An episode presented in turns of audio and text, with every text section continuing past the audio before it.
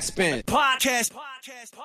Moin und herzlich willkommen zu einer neuen Folge von Backspin Podcast. Mein Name ist Emma und ich habe heute, wie immer, einen ganz wunderbaren Gast bei mir eingeladen, auf den ich mich schon seit langem freue, weil so langsam füllt sich mein Die Orsons Interview-Quartett hier. Äh, ich bin jetzt bei drei von vier. Herzlich willkommen, Kars. Was geht ab, was geht ab? Ja, wir sind heute aber äh, ja nicht hier, um über die Orsons zu reden, sondern über dein neues Album Flügelschlag, was jetzt sehr bald rauskommt. Ähm, aber ich dachte mir, bevor wir darüber reden, einmal ganz kurz einen Rückblick zu deinen, ja, zu deiner Musik, die du bis jetzt gemacht hast. Zwar ist mir da äh, aufgefallen, ich habe ja während der Recherche mir so einmal nochmal alles von dir angehört, von vorne bis hinten. Und Sorry. Ist das, um das ist okay. Hatte ich schon, hatte ich schon schlimmere Interviewvorbereitungen, ehrlich gesagt. Okay. Ähm, mir ist aufgefallen, du hattest ja früher so immer so krass diesen positiven Vibe-Modus und ähm, wolltest ja auch immer, dass ja die Leute, die deine Musik anhören, eben was Positives anhören. Und ich hatte so ein bisschen das Gefühl, dass Schneeweiß, da äh, so ein Song, der auf einem Orsons Album drauf war, auf dem Orsons Island Album, dass das so ein Knackpunkt war. Lieg ich da richtig? Ja, auf jeden Fall. Wie, wie kam denn das äh, zu dem, bei dem Song, dass du da gesagt hast, okay, äh, ich habe jetzt auch mal Bock, ein bisschen was, ja, melancholischeres zu veröffentlichen? Ähm, das ist eine gute Frage. Im Endeffekt äh, das Leben, ne? Es sind so viele Sachen passiert, ähm, die mich dazu inspiriert haben, ne? Also ähm,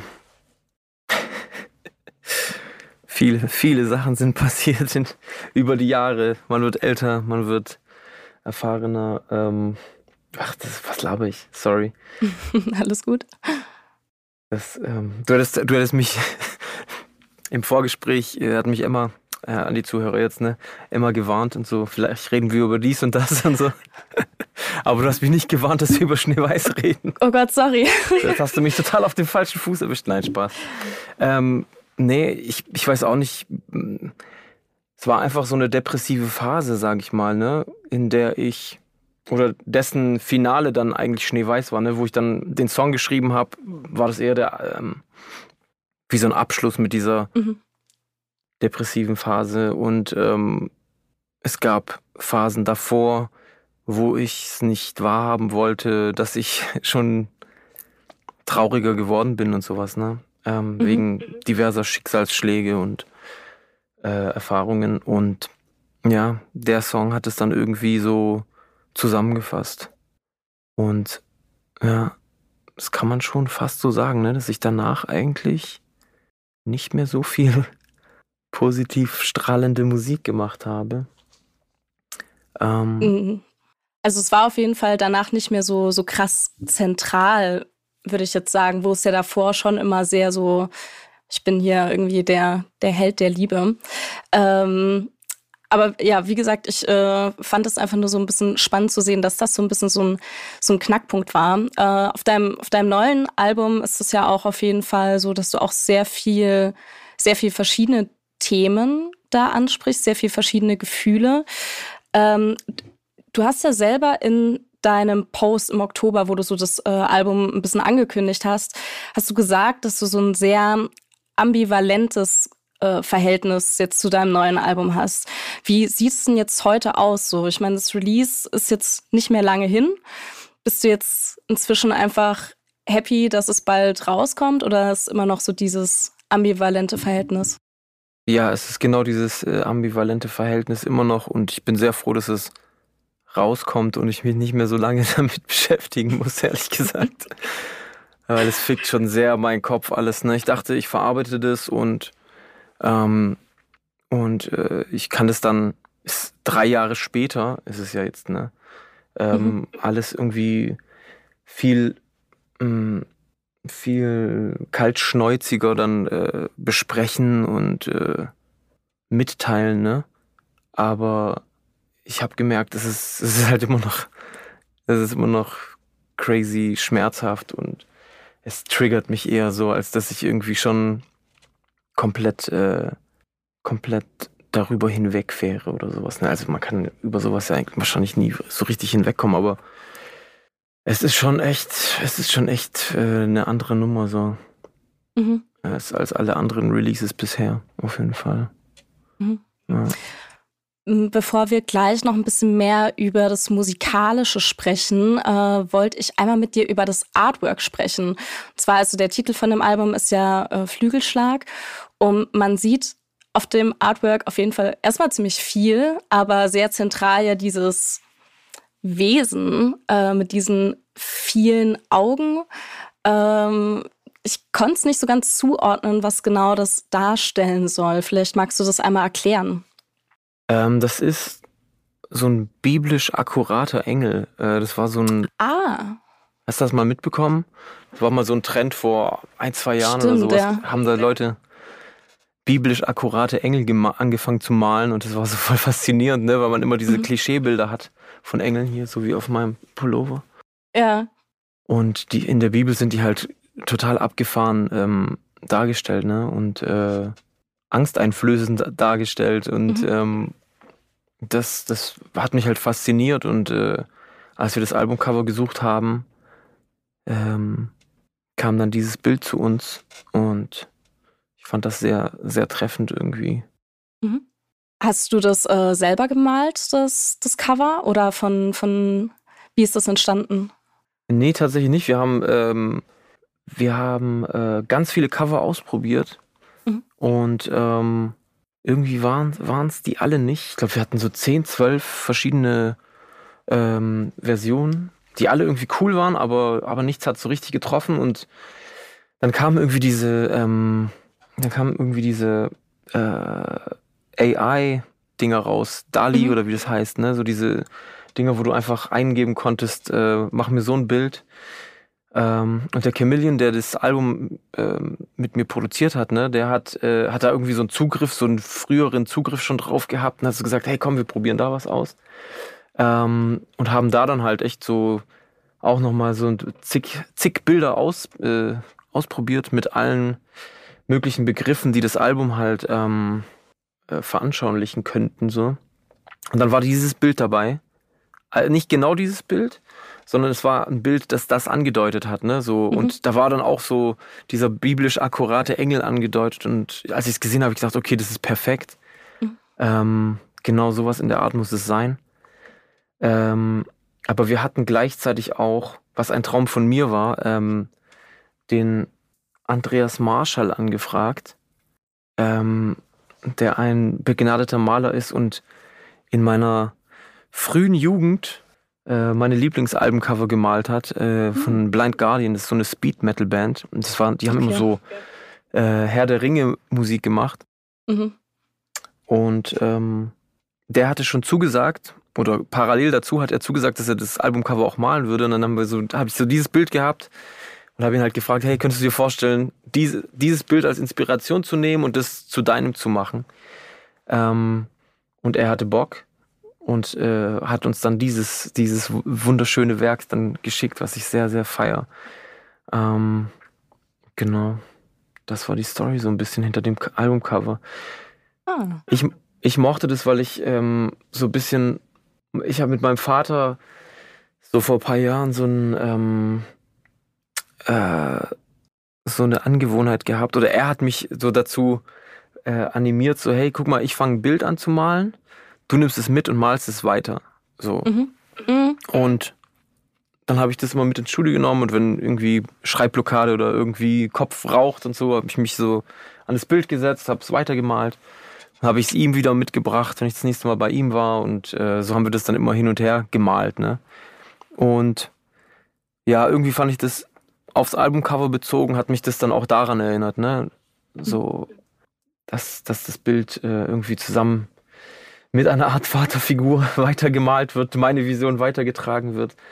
Und das hat sich auch durchs ganze Album gezogen, weil ich habe viele Songs auf dem Album sind auch so entstanden, dass, ähm, dass mein Vater halt nach unserem gemeinsamen Urlaub auf La Palma 2019 ähm, hat er angefangen Musik zu machen.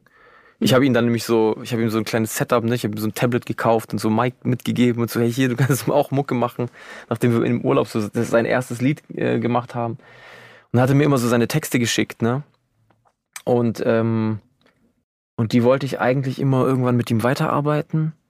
Äh, aber er immer beschäftigt gewesen, ja, bald, bald, bald und so.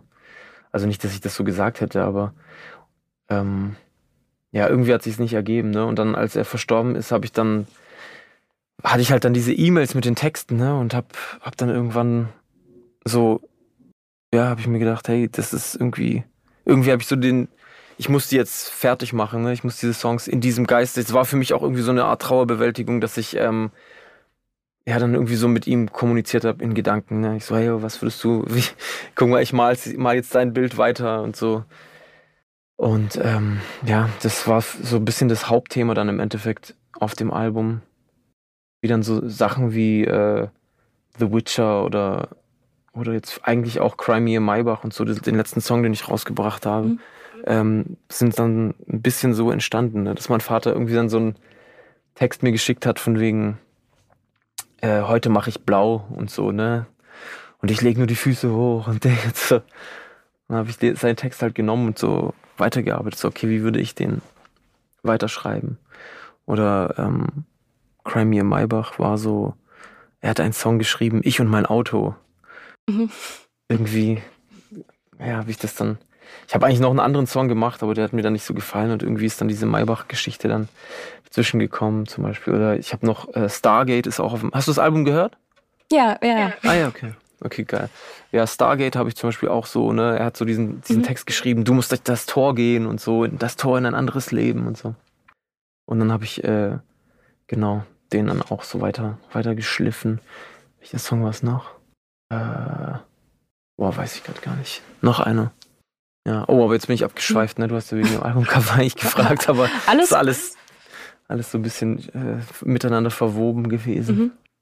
Alles gut. Äh, jetzt gerade, wo du schon äh, Stargate angesprochen hast, ich fand den Song äh, gerade auch sehr spannend, weil ich das Gefühl hatte, dass Stargate so ein bisschen so dieser alte Cast so ein bisschen da durchgekommen ist, also dieses spirituelle und äh, so ein bisschen mehr so diese positiven Vibes, hatte ich so das Gefühl, das ist so ein bisschen der der der einzige Song, der so das so ein bisschen wieder hervorholt. War das beabsichtigt schon?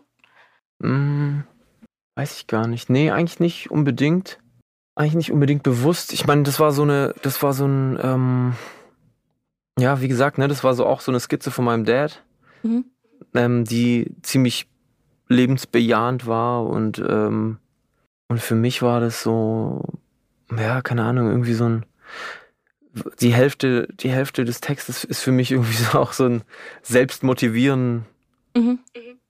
Selbstmotivation ähm, beim Joggen oder sowas. Ne? Ich hab, oh, ich, meine Frau hatte so ein, äh, hat sich so, so ein, während der Corona-Zeit so ein Peloton-Account gemacht und die hat sich so ein Peloton-Bike geholt und hat so diese Trainings dann immer gemacht und hatte dann diese App. Und äh, ich habe die dann auch ausprobiert und bin dann joggen gewesen, so damit. Und ähm, dann hat die Trainerin halt so, während ich so joggen war, hat die dann so gesagt so, äh, smile, smile while you're running, mhm. show them that you're happy und so, that it don't mhm. hurt und sowas. Und das fand ich voll geil. So, ja, geil. Dann bin ich so durch den Park mit so einem breiten Grinsen gejoggt und so. Und äh, ja, da gibt's ja auch diese Zeile, ne?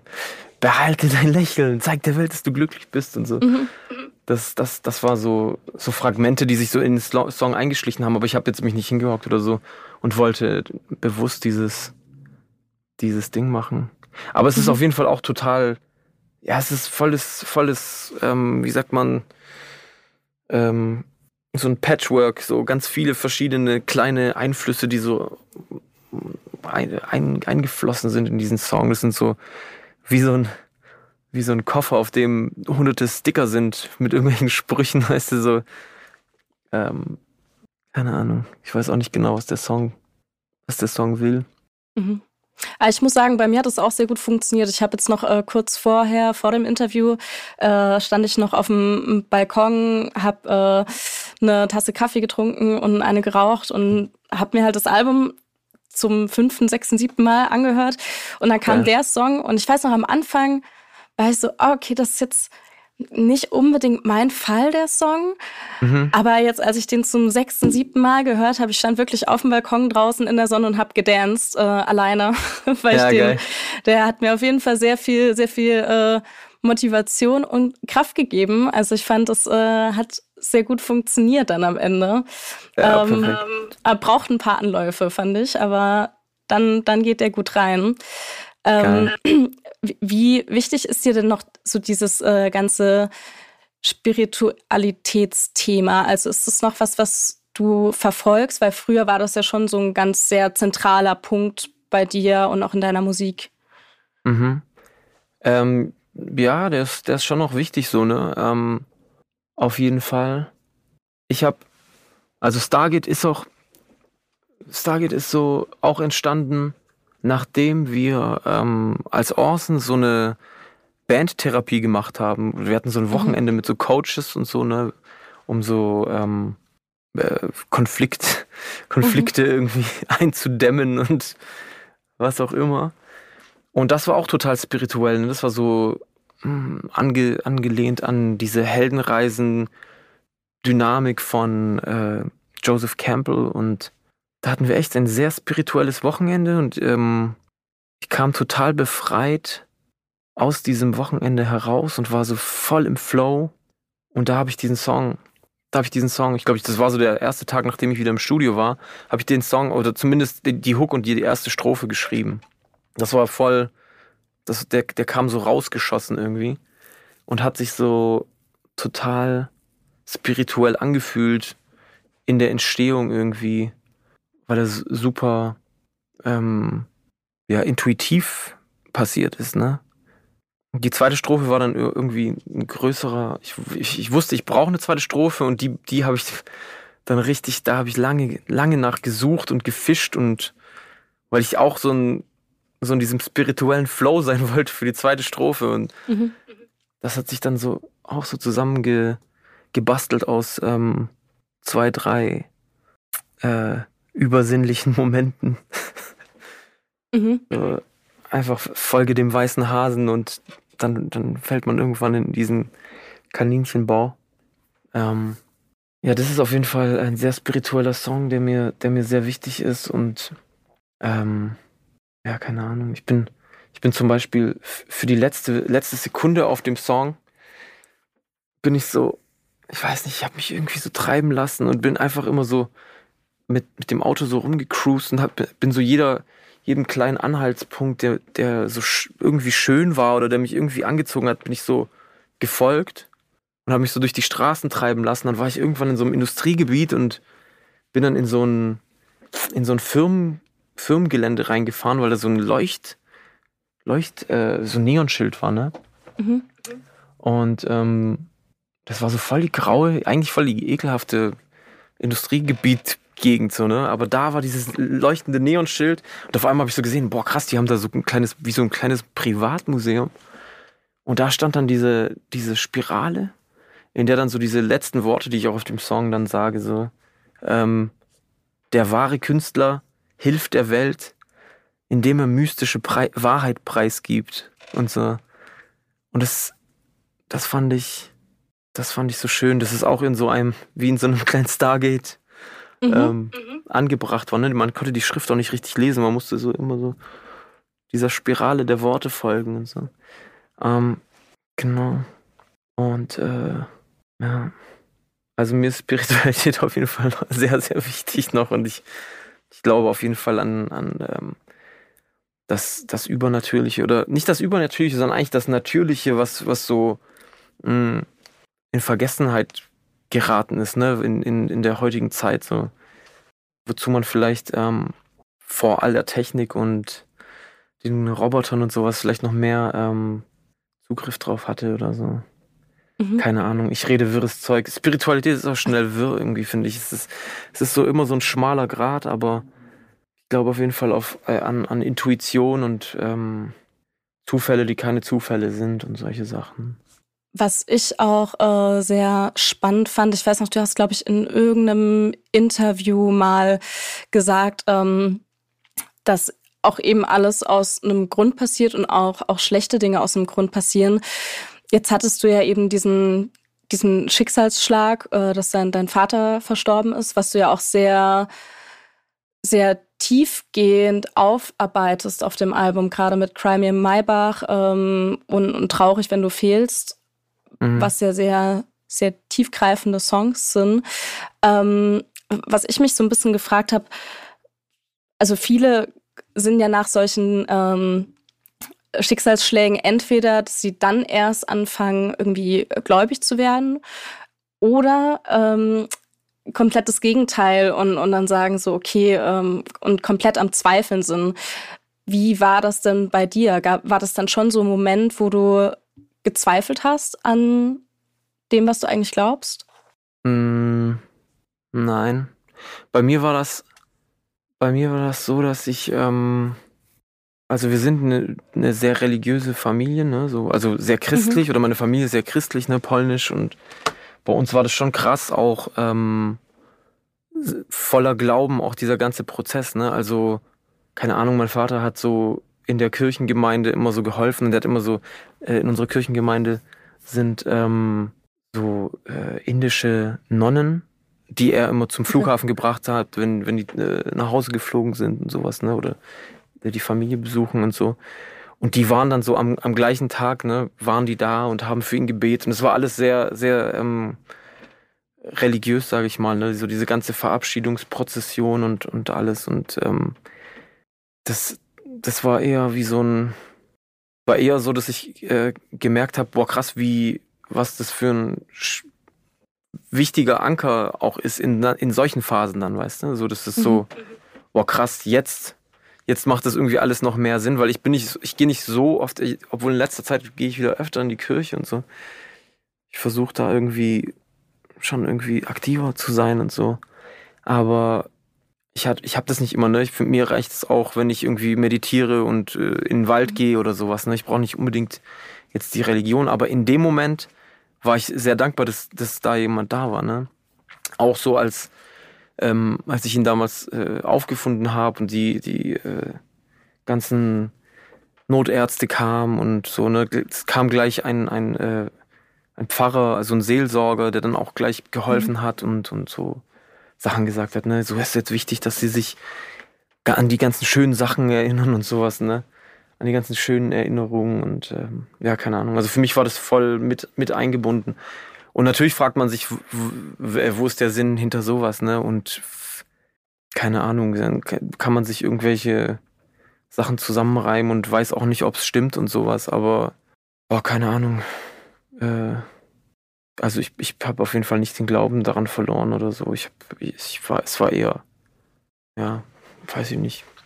Für mich mhm. war es trotzdem ein Anker und kennst du, kennst du Schiffbruch mit Tiger, dieses Buch oder den Film und so? Den, den Film habe ich gesehen, ja. Ja. Und das ist, ich finde es immer noch so die schönste, schönste Geschichte für sowas, ne? Also, mhm. entweder man hat halt die haar, haarscharfe Realität, in der Spoiler Alert halt das passiert, was am Ende passiert. Mhm. So, oder man hat halt einen Tiger auf einem Boot und äh, solche Sachen. So, ich finde es eine, mhm. ganz gute, gute Zusammenfassung. Keine Ahnung. Mhm. Keine Ahnung. Ähm, ob das richtig ist, aber es hilft auf jeden Fall mir. So. Mhm.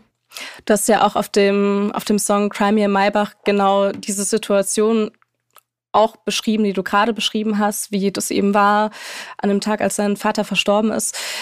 Wie schwierig ist es dir denn gefallen, diesen Song zu schreiben? Also war das so, dass du dich wirklich hingesetzt hast und es kam sowieso alles von alleine aus dir raus, um, weil du es verarbeitet hast? Oder war das eher so ein Song, wo du fünfmal umgeschmissen hast, äh, weil es irgendwie nicht die passenden Worte waren? Nee, eigentlich nicht. Eigentlich habe ich den relativ schnell geschrieben, als ich ihn dann geschrieben habe. Ähm, aber ich habe, das war so eine, so eine, der Song war ehrlich gesagt an, an dem Tag schon da. So. Mhm. Das war so ekelhaft eigentlich. Ne? So ich, an, also an dem Tag, als es passiert ist, kam so meine Frau abends zu meiner Familie so und, und dann habe ich es ihr so gesagt und alles war ganz schlimm und traurig und sowas. Ne? Und dann auf der Rückfahrt zu, zu, ähm, als wir nach Hause dann irgendwie gefahren sind, hat sie so gesagt, hey, das war wie, wie so eine Fahrt in ein neues Leben gerade, als ich zu euch gekommen bin, ne? Und dann dachte, war für mich auch gleich so, boah, krass, das ist so der, das ist so, ich weiß gar nicht, ob ich damals schon daran gedacht habe, wobei wahrscheinlich habe ich echt schon damals an, an einen Song gedacht und dachte so, äh, wie kannst du jetzt an einen Song denken, so. So richtig mhm. selbst angewidert von mir und so. Wie kannst du jetzt an einen Song denken, dass du jetzt so, dass das ein Song sein könnte und so und habe mich so gehasst für ein halbes Jahr. Aber das so, keine Ahnung. Ich, hab, ich war mal in einem Meditationskurs und ähm, da wurde einem so gesagt, hey, wenn ihr während der Meditation so krasse Ideen habt und so, verfolgt die nicht weiter. Wenn es gute Ideen waren, dann bleiben die da. Mhm. Und wenn, wenn die nicht mehr da sind, dann waren das keine Ideen, die für dich bestimmt sind oder sowas. Ne? Und ähm, ich habe den Gedanken dann wieder zur Seite, zur Seite gedrängt, aber dann so, keine Ahnung, das war zwei Jahre später, ne? Als ich dann das Album gemacht habe im Endeffekt, kam dann irgendwann die Idee auf und ähm, ich saß hier in dem Studio mit dem Chris Hirose, der ein ähnliches Schicksal hatte oder seine Familie hatte ein ähnliches Schicksal so ähm, zur gleichen Zeit, ne? Und, und wir haben halt so saßen zusammen, wollten einfach einen Song machen und dann hat sich's mit ihm halt richtig angefühlt, ne? So ähm, da die, sich an das Thema zu setzen und dann war der Song auf einmal da und irgendwie irgendwie wichtig und ja, aber es ist alles ich finde es alles komisch, ne? So jetzt auch darüber zu reden und so. Ich finde es alles immer, immer weird und so. Und ich habe auch, im Intro sage ich ja auch so dieses Fake it till you make it, make it till it's fake again. Und ich dachte mir immer so, hey, ich rede darüber und äh, es wird, es wird dann halt irgendwann mal unecht und es wird nicht mehr wehtun, weil es irgendwas woanders ist, wie es bei der, bei den Erfahrungen zuvor mir immer so ging, ne? Mit, mit, mhm. mit anderen, äh, mit anderen Sachen, die einem halt so passiert sind.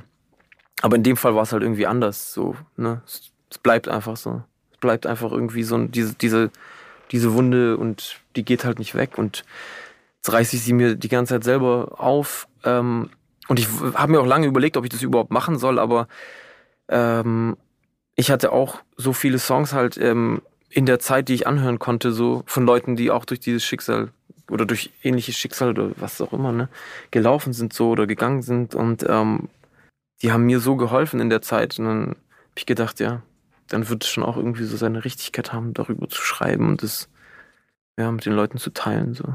Mhm. Ja, ein anderer Song, wo das, glaube ich, auch sehr gut zutrifft, ähm, der jetzt gar nicht auf dem Album ist und auch gar nicht unbedingt äh, von dir ist, sondern wo du nur einen Feature-Part hast, ist äh, Panik äh, von äh, Simona. Ja. ja. Ähm, und genau, wo du ja auch über äh, Panikattacken sprichst, wo du ja auch schon auf dem äh, Neue Normal Orsons Track äh, ein Part hast, wo es darum geht. Und ich finde das ganz spannend, weil ähm, also wie gesagt, ich hatte mir zur Recherche halt auch, auch sehr viel Interviews angeschaut und da gab es so ein Interview von dir bei äh, Rap ist mit, mit Jule, äh, damals Wasabi noch, ähm, wo du praktisch in kurz am, ganz am Anfang von dem Interview irgendwie kurz gedroppt wirst, so ja, du hattest irgendwie eine Panikattacke vorher. Und ähm, da jetzt auch so in diesen Songs drüber redest. Und normalerweise ist es immer oder fällt mir das so auf, dass wenn KünstlerInnen über solche Themen reden, dass die dann immer sehr schnell komplett in diese ja, nicht Ecke gedrängt werden, aber das ist dann immer so, okay, und das ist jetzt, der traut sich über Mental Health zu reden oder irgendwie so. Und ich bei dir fand ich, war das immer so was sehr Natürliches, so, dass du, das war irgendwie gar kein großes Thema, hatte ich so das Gefühl, sondern du, du hast einfach über dieses Panikattacken-Thema so gesprochen, ähm, wie als wäre das äh, nicht normal, aber ja, ich, das fand ich äh, sehr beeindruckend, das irgendwie so bei dir zu sehen. Ähm, warst du denn in Therapie äh, wegen, wegen sowas auch? Ähm, nicht wirklich, nein. Also doch ein bisschen, bisschen mhm. schon. Also krass, dass du das sagst, daran erinnere ich mich gar nicht. Ne? Also äh, damals bei Jule, das, das war wahrscheinlich, das war die Jamaika, ne? Ähm, genau, ja. Genau, ja. Ja. Ähm, krass, dass es da auch schon war, aber ja, da, da hatte ich tatsächlich auch so, ich sag mal so, immer so, so, so leichte Schübe. Ich glaube, damals habe ich das auch ähm, voll, voll mit Humor genommen. Mich mhm. selber, weißt du, so irgendwie es war nicht so wild, es war so ein bisschen, ich sag mal so Cannabis äh, inspirierte Panikattacken, mhm. die ich weiß gar nicht, ob das so richtige Panikattacken waren, ehrlich gesagt, so im Nachhinein. Vielleicht waren es auch eher so kleine Nervenzusammenbrüche oder so. Also ich hatte das mein Leben lang schon immer ein bisschen beim Kiffen, so, ne, dass ich das immer mal wieder irgendwie so komische Sachen passiert sind, dass ich dann da Panik oder so Angstattacken hatte, so, ne. Mhm. Vielleicht ist das das bessere Wort, was das beschreibt. Wobei wahrscheinlich ist es ähnlich, oder? Ich weiß gar nicht, wie, was da jetzt der Unterschied ist, so, aber ich glaube, das waren so, so Angstattacken. Und ich war schon auch ähm, in, in, also ich wollte eine Therapie machen ähm, und war dann bei zwei, drei äh, Ärztinnen so und ähm, da wurde, also es, mir wurde relativ schnell geholfen, sag ich mal. Ne? Also es war so, es waren so zwei, drei Sessions, wo ich so äh, Werkzeuge an die Hand bekommen habe, die mir schon mhm. sehr geholfen haben. Ähm, und eine davon war tatsächlich dann auch diese, diese äh, Meditations, dieser Meditationskurs, mhm. Wo ich dann so zehn Tage in so einem Schweige-Meditationskloster war. Ähm, auch mit Absprache meiner Therapeutin, ne, die so gesagt hat, hey, genau das, das ist das Richtige, was du jetzt machen kannst, ähm, zieh das durch. Und danach hatte ich eigentlich auch lange keine Probleme mehr, ne? Mhm. Ähm, weil ich regelmäßig dann diese Meditation gemacht habe und äh, das total gut geholfen hat. Ähm, ja. Und dann, als man, als mein Papa dann gestorben ist, äh, kam das zurück, aber noch mal heftiger, ne? So ähm, mit, ja, ich, ich habe es mir immer so erklärt, ne? So, ich habe ihn vorgefunden und ich habe ihn, ich war, war aber total gelähmt. So, ich war voll schockiert und schockstarre und und das, das hat sich dann irgendwie so, das hat sich dann so in meinen Körper reingefressen und war dann die ganze Zeit da. Und dann hatte ich das, habe ich immer so, immer so das Gefühl gehabt, ich, dass ich vergesse, wie man schluckt und wie man, wie man atmet und sowas. Ne? Also ich habe richtig so gemerkt, oh fuck, das, das funktioniert nicht mehr automatisch. So, mhm. Das funktioniert nicht mehr automatisch. Was ist das so? Und darüber kam dann immer so, so diese, diese Angst und ähm, dann hat sich das immer weiterentwickelt und dann war ich nochmal bei meinem Therapeuten und der, der meinte dann aber auch so, hey, mach Achtsamkeitsübungen, ne? Die ich dann aber anfangs vor lange nicht machen wollte, weil ich so das Gefühl hatte, ich, das, ich, ich, mir geht's dann zu schnell wieder zu gut. Und also ich, wahrscheinlich ist es total der Quatsch, ne? Aber ich war so, ich will jetzt nicht meditieren, weil meine Erfahrung ist, wenn, wenn ich meditiere, dann fühle ich mich danach so voll geil. Und ich mhm. wollte, ich, es war nicht angemessen für mich so, äh, sich jetzt voll geil zu fühlen. Ne? Aber dann, als die Panikattacken kamen und ähm, ich dann auch nicht mehr diese Meditationsroutine hatte, wobei mir das trotzdem immer geholfen hat während den Panikattacken. Ne? Die schlimmsten Panikattacken waren dann trotzdem so, wenn ich mich hinsetzen konnte und meditieren konnte, waren die relativ schnell wieder weg und ich dachte mir, boah, Alter, ist das nochmal ein anderes Level an Panikattacke, weil indem ich meditiert habe so und gemerkt habe, okay, das geht weg und es ist wirklich nur irgendwas im, im Kopf so, das war eine, echt eine neue Qualität. So an, an, boah, was der Körper so von alleine auf einmal für, für äh, Emotionscocktails und, und äh, Muskelkrämpfe und sowas auslösen kann, wenn man. Das, das war wild so. Äh, ich finde es auch sehr beeindruckend, wie krass du meditieren kannst. Ähm, ich war auch auf der, auf der Orsons Island Tour damals und ähm, in, in Leipzig und ich weiß noch, ich habe zu der, der Zeit auch diesen, diesen Curse-Podcast halt äh, gehört, wo du ja, glaube ich, auch mal gesagt hast, dass du darüber auch so ein bisschen zu Meditation gekommen bist. Also ich habe das immer mal wieder versucht, aber nie durchgezogen, auch mit dieser Morning Routine. Ist bei mir immer noch das Erste, was ich morgens mache, ist aufs Handy gucken. Ähm, ja. Ich probiere es immer mal wieder, mir das abzugewöhnen, aber es ist noch ein weiter Weg dahin. Und äh, deswegen fand ich das so beeindruckend, wie du da während dem Einlass war das, glaube ich, also so quasi bevor das Konzert angefangen hast. Ich habe das erst gar nicht richtig wahrgenommen, dass du da wirklich einfach auf der Bühne saßt und, und meditiert hast, während da hunderte Leute da reingeströmt sind und gelabert haben und keine Ahnung und Fotos von dir gemacht haben. Und du saßt da einfach so ganz seelenruhig da auf dieser Bühne äh, mit diesem Mantra, wo du, glaube ich, auch noch drüber gesprochen hast und so. Ich fand das sehr, sehr krass damals. Ähm, ich dachte auch am Anfang noch so, okay, ist das jetzt irgendwie so eine Inszenierung?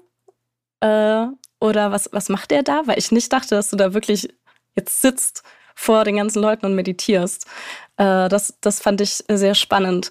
Wie ist denn das eigentlich? Ich weiß, bei, bei Meckes im, in diesem Pool-Podcast hast du auch erzählt, dass du so immer noch diese Morning Routine hast, dass du irgendwie so um vier, um fünf Uhr morgens aufstehst. Ist das, machst du das heute immer noch so?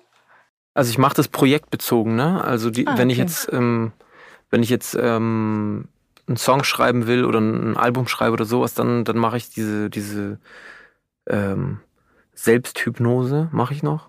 Mhm. Aber jetzt, ich habe seit, seit das Album jetzt äh, fertig ist, habe ich super wenig Musik gemacht, ne? So diese bisschen die Features oder ich habe ein bisschen mit anderen ähm, äh, Artists so geschrieben und sowas, aber für mich selber nichts, deswegen jetzt in letzter Zeit eher nicht. Aber ich, ich habe auf jeden Fall Bock, das wieder zu machen, weil es wirklich für mich total, total ähm, produktiv ist, ne? So, so diese feste, diesen festen Rhythmus zu, zu haben, diese feste kreative Insel, auf der man sich austoben kann. Ähm, ja, das mache ich auf jeden Fall noch. Und also dieses Meditation-Ding, ne, das ist, das ist so ein so krasses ähm, Trainingsding, ne? Also ich sage immer, das ist wie Joggen, ne? Wenn, wenn du mhm. anfängst mit Joggen, so joggst du halt drei Minuten und bist außer Atem. Ähm, und wenn du das aber einen Monat regelmäßig machst, dann ist so eine Stunde halt kein Problem mehr so. Und ähm, oder ich weiß nicht, ob es ein Monat reicht, aber vielleicht zwei Monate oder sowas. Ne? Also es ist alles so, ein, so eine Übungssache. Und ich hatte halt schon immer so ein Fable dafür. Und als ich dann diesen, diesen Meditationskurs da äh, kennengelernt habe, oder der mir so empfohlen wurde, das war dann wirklich so noch, noch mal ein Kickoff. Ne? Das ist so ein intensives Trainingscamp da, wo du dich dann noch mal, wo dann halt wirklich den ganzen Tag, ne, du sitzt halt wirklich mhm.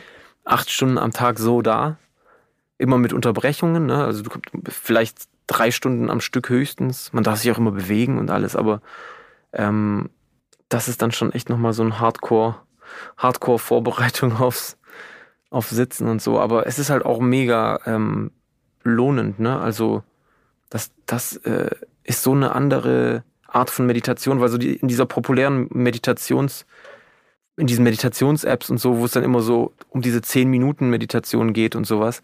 Das ist total das nette Einsteigerding und sowas, ne? Aber um so diese, diese wahre Meditationsqualität kennenzulernen, das ist schon, das, da muss man echt schon so ein bisschen, also meiner Meinung nach, ne? Und das ist jetzt auch ein bisschen so advanced, das ist so, als würde ich jetzt halt sagen, ne? Hey, um dieses riesige Runners High zu bekommen beim Joggen, musst du schon eine mhm. Stunde joggen am Stück, damit du in diesen Vibe kommst. Aber es ist schon, hat schon Ähnlichkeiten, ne? Das ist äh, cool, wenn du am Tag eine Viertelstunde joggst. Ist geiler als nichts zu machen so. Aber ich kann echt nur allen empfehlen, mal so ein, zwei Stunden zu meditieren und das durchzuziehen, weil das ist einfach total das, das äh, schöne Erlebnis. Mhm. Ja, ich wollte jetzt auch wieder, also bei mir ist halt auch keine Ahnung, ich bin diesen Monat so komplett, äh, komplett im Stress und war schon vor zwei Tagen so, oh Gott, der April wird, wird der größte Horror für mich. Und meine Mom dann auch meinte so, ja, hey, äh, aber dann nimm dir doch mal wirklich so 10, 15 Minuten Zeit und versuch mal zu meditieren, so, um dich einfach mal wieder so ein bisschen zu erden und runterzukommen.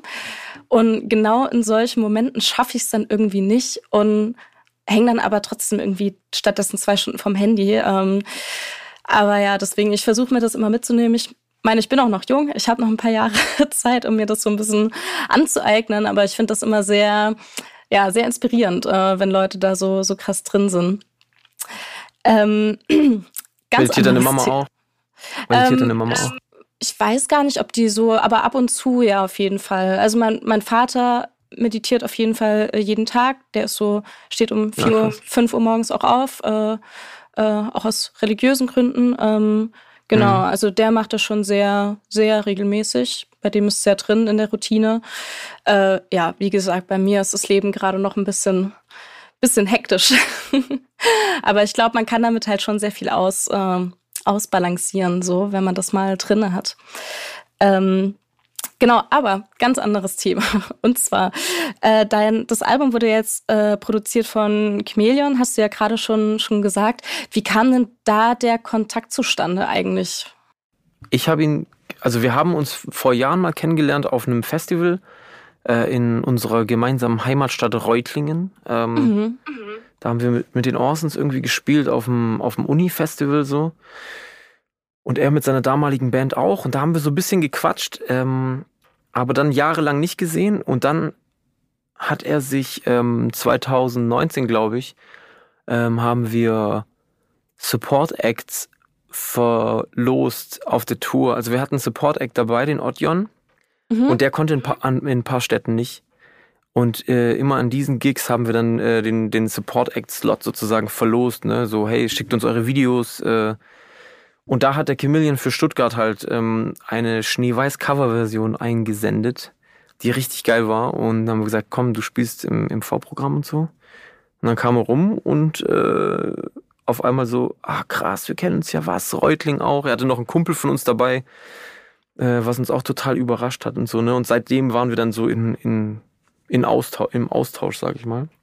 Ähm, und dann Anfang Corona-Zeit haben wir irgendwie, hat er dann irgendwie so äh, Online-Sessions die ganze Zeit gemacht und hat mich immer angerufen, hey komm, wir machen eine Online-Session und so, scheiß auf Corona, das mhm. geht voll einfach und so, hier, ich stelle dir das ein und dann haben wir so eine Session gemacht, in der dann ein Ding entstanden ist, ähm, Bier vor vier, mhm. das auch auf dem Album gelandet ist. Ne? Das war so unser erster Song, den wir zusammen gemacht haben und ähm, da habe ich dieses äh, Bass Solo zum Schluss so geliebt. Ne? Ich so, boah, geil, ein Bass-Solo, wie geil ist das denn? Und als ich mein Album so, sag ich mal, Demo fertig hatte, ähm, habe ich einem Freund, dem Emanuel Gramanos, habe ich dem das vorgespielt. Und der meinte so, hey, voll geil, aber mach doch, ich, ich höre irgendwie so, vielleicht so ein Live-Instrument, das alles verbindet und sowas, ne? Und ähm, dann dachte ich als erstes an Chameleon und dachte so, okay, der muss auf jeden Song, geil, ist eine geile Idee, lass, lass mal Chameleon auf jeden Song äh, einen Bass spielen. Dann habe ich ihn besucht und wollte ihn fragen, hey, spiel mir auf jeden Song Bass, äh, was er dann auch gerne getan hat. Ähm, aber irgendwie war der Vibe so geil, als ich bei ihm reingekommen bin, weil ich hatte mich so, ähm, ich habe so mich selbst hypnotisiert für das Album auch mit dem Damn-Album von Kendrick Lamar. Ne? Ich habe ich hab das äh, die ganze Zeit gehört. Ich habe gehört, dass er das Album ähm, die ganze Zeit gehört. Äh, nee, er hat die ganze Zeit Frank Oceans Blonde gehört, während er Damn gemacht hat. Ah. Und dann dachte ich, das ist eine geile Idee. Ich werde jetzt Damn die ganze Zeit hören, mhm. während ich Flügelschlag mache. So. Und dann kam ich bei Chameleon rein und an, seinem, an seiner Wand hingen so zwei Plakate so. Uh, what, what happens on earth stays on earth und sit down, be humble. So, ne? Diese zwei Plakate vom Damn-Album und ich so, boah, fuck, Zeichen und so. Ich bin hier richtig. Und ähm, dann habe ich ihm, sag jetzt nichts mitgegeben. Ich so, hey, guck mal, ich habe hier diesen Song gemacht und so. Meinst du, du kannst den so aufs nächste Level bringen? Und dann hat er den Song auch gemacht und es war so, okay, krass, das klingt so geil. Und dann, okay, lass noch eine Session machen, bam, bam, bam. Und auf einmal war ich jeden Tag bei dem und wir haben die Platte einfach zusammen fertig gemacht und äh, sind gute Freunde geworden. Und ähm, ja, es hat alles, sich alles so gefügt, ne? Mhm. War auf jeden Fall sehr nice. Apropos Sag jetzt nichts, da ist ja auch auf der, auf der Albumversion am Ende von dem Song so eine äh, Ra Radio-Abmoderation drauf. So ein bisschen, also mich hat das ganz kurz an diesen ähm, New York-Song von Trettmann erinnert. Ich weiß nicht, ob du den kennst. Da ist auch so eine, so eine Abmoderation von Salva äh, Humsi, die das eben so, eben so sagt. Ähm, ja. Was ist denn das für ein das ist auch schon ein richtiger Radiosender, oder? Weil mich hat das Soundlogo an irgendeinen, Ra aber ich komme nicht drauf, welcher Radiosender das ist. Nee, das ist einfach Chameleon himself. Der, ah, okay. ah, okay. Ja, ja, der bei der Aufnahme hatte die ganze Zeit so in mein, in mein Ohr gesprochen. Ja, sing ja. jetzt nochmal diese Line und ja, das hast du sehr gut gemacht. Hey, du klingst wie ein Radio, wie eine Radiostimme, mach mal so einen ah. Radio-Jingle zum Schluss. Okay, ich, ich dachte, ich, dieser Radio-Jingle würde mir von irgendwo bekannt äh, bekannt vorkommen. Aber dann äh, habe ich mir das einfach nur eingebildet. nee, das, er hat es, wir haben das schon irgendwo dann so rausgesampelt oder sowas, ne? Er hat da irgendwas rumgesucht, Radio-Sounds und so. Und ich meine, jetzt wo du sagst, könnte es, könnte es sein, dass es so ähm, Breakfast Club oder sowas ist? Ich dachte Sound? erst, ob das von, von Big FM dieses dieses Hin und Her kratzende, weißt du, was ich meine? Ob das ja. war das von Big FM, aber dann war ich so, ich weiß nicht, war schon lange nicht mehr, schon lange nicht mehr in der Heimat und habe da Radio gehört, deswegen ähm, habe ich es nicht zusammenbekommen, aber ja. Äh, ja, fand ich einfach nur, fand ich einfach nur eine lustige Idee und wollte wissen, wer das ist. Aber äh, gut, ja, dann nice. haben wir das jetzt. Ähm, ja, der Chameleon. Ja, Bist du auch aus Stuttgart oder was? Äh, also ich habe ich hab acht Jahre in Schwäbisch Gmünd gelebt. Ah, okay. Falls ihr das was sagt, ja. Also so auch ja, ja, Nähe, Nähe von Stuttgart. Hm. Genau. Bin da aber weggezogen dann nach dem Abi. ähm, genau. Wo bist du jetzt in Hamburg oder was? Ich sitze in Leipzig. Ah, ach so, Leipzig, stimmt, hast du ja gesagt. Genau, genau. Ähm, äh, Nochmal zum, zu, zum Sound von dem ganzen Album. Also du hast ja sowieso in deiner Karriere jetzt nicht so diesen einen Sound gehabt. Ne? Also es gab ja so dieses Eurodance-Ding, dann Reggae und jetzt auch auf der jetzigen Platte sind auch sehr viel unterschiedliche Sounds. Hast du das Gefühl, es ist schwieriger, wenn man als Künstler so verschiedene Sounds fährt, als wenn man wirklich sagt, so, okay, das ist mein Sound und wenn Leute den Beat hören, wissen die, okay, das ist auf jeden Fall XY. Äh, hast du das Gefühl, du machst es dir selber ein bisschen schwerer damit, so ja. verschieden zu klingen? Absolut, auf jeden Fall. Ähm, ja, hey, das ist ein ewiges Thema bei mir, ne? Ich bewundere das voll, wenn man so seinen eigenen Sound und seinen eigenen Stil irgendwie so findet, ähm, dass, dass man so unverwechselbar ist. Ähm, aber bisher konnte ich mich noch nicht, konnte ich mich noch nicht festlegen, weil es, weil es ähm, mir einfach auch Spaß macht, so zu arbeiten. Ne? Also mhm. einfach, wo es mich halt hinführt und ähm, aber es ist ehrlich gesagt schon immer noch auch äh, auf meinem auf meiner To-Do-Liste so diesen diesen Sound zu finden, mhm. der der mich definiert und der mich ähm, der mich so ja also mein großer Traum ist ja immer noch einfach ein Genre zu erfinden, ne? Also so einfach so ein Genre, einfach ein ganz scheiß Genre irgendwie, aber das ist halt nicht so leicht, gell? ist halt nicht so leicht. Schwer um, so ähm, leicht, ne? ne, gell, aber es ist immer noch auf der To-Do-Liste auf jeden Fall. Ähm, ja, ich habe ich äh, überlege, ne, also ich bin gerade so in, in den Anfangs Anfangszügen zum nächsten, zur nächsten Platte und ich überlege so die ganze Zeit so, okay, was, diesmal, mu diesmal muss es klappen, es muss der Sound sein endlich. Du kriegst das hin. Lukas, du schaffst das. Mhm. Ähm, ja, keine Ahnung. Ist auf jeden Fall das Dümmste, was man machen kann, ne? Oder was heißt das Dümmste? Es ist halt so dieses, ist halt immer so, die Fans so ein bisschen abhängen, so, ne? Also nur die Leute, die so richtig, die so keinen Fick geben und oder genau sowas halt mögen, ne? Dass immer man überrascht wird so. Mhm. Das ist natürlich Ding. Äh, aber also wirtschaftlich schlau ist es auf, auf jeden Fall nett. Gut, aber da, ich wollte gerade sagen, Chimperator ist ja, hatte ich ja immer noch, noch lieb, also äh, funktioniert es offensichtlich gut genug. Wie schaut es denn eigentlich äh, mit Live-Spielen aus? Äh, weil ich dachte mir so, also gerade Stargate, wie gesagt, weiß ich, direkt beim ersten Mal hören, weiß ich, okay, das wird live auf jeden Fall ein krasser Banger. Ähm, hast du da, gibt es da irgendwelche Pläne dieses Jahr? Irgendwie Festivals oder, oder eine eigene Tour sogar? Äh, ja, es ist eine eigene Tour, ist in Planung, äh, aber da kann ich leider noch nicht viel mehr dazu sagen. Ah, so. Okay. Äh, Festivals eher nicht. Ähm, da da habe hab ich einfach noch keine, keine Bookings reinbekommen, ehrlich mhm. gesagt. Das Splash, wenn ihr das hört. Ja, genau. Hallo Splash. Ähm, hier, wär, hier wäre noch eine äh, Weltklasse-Show, die ich euch an. ja, nee, keine Ahnung, ey. Das, ich glaube, da, da bin ich irgendwie zu spät mit dem Album fertig geworden oder so. Ähm, mhm. Das ist immer so.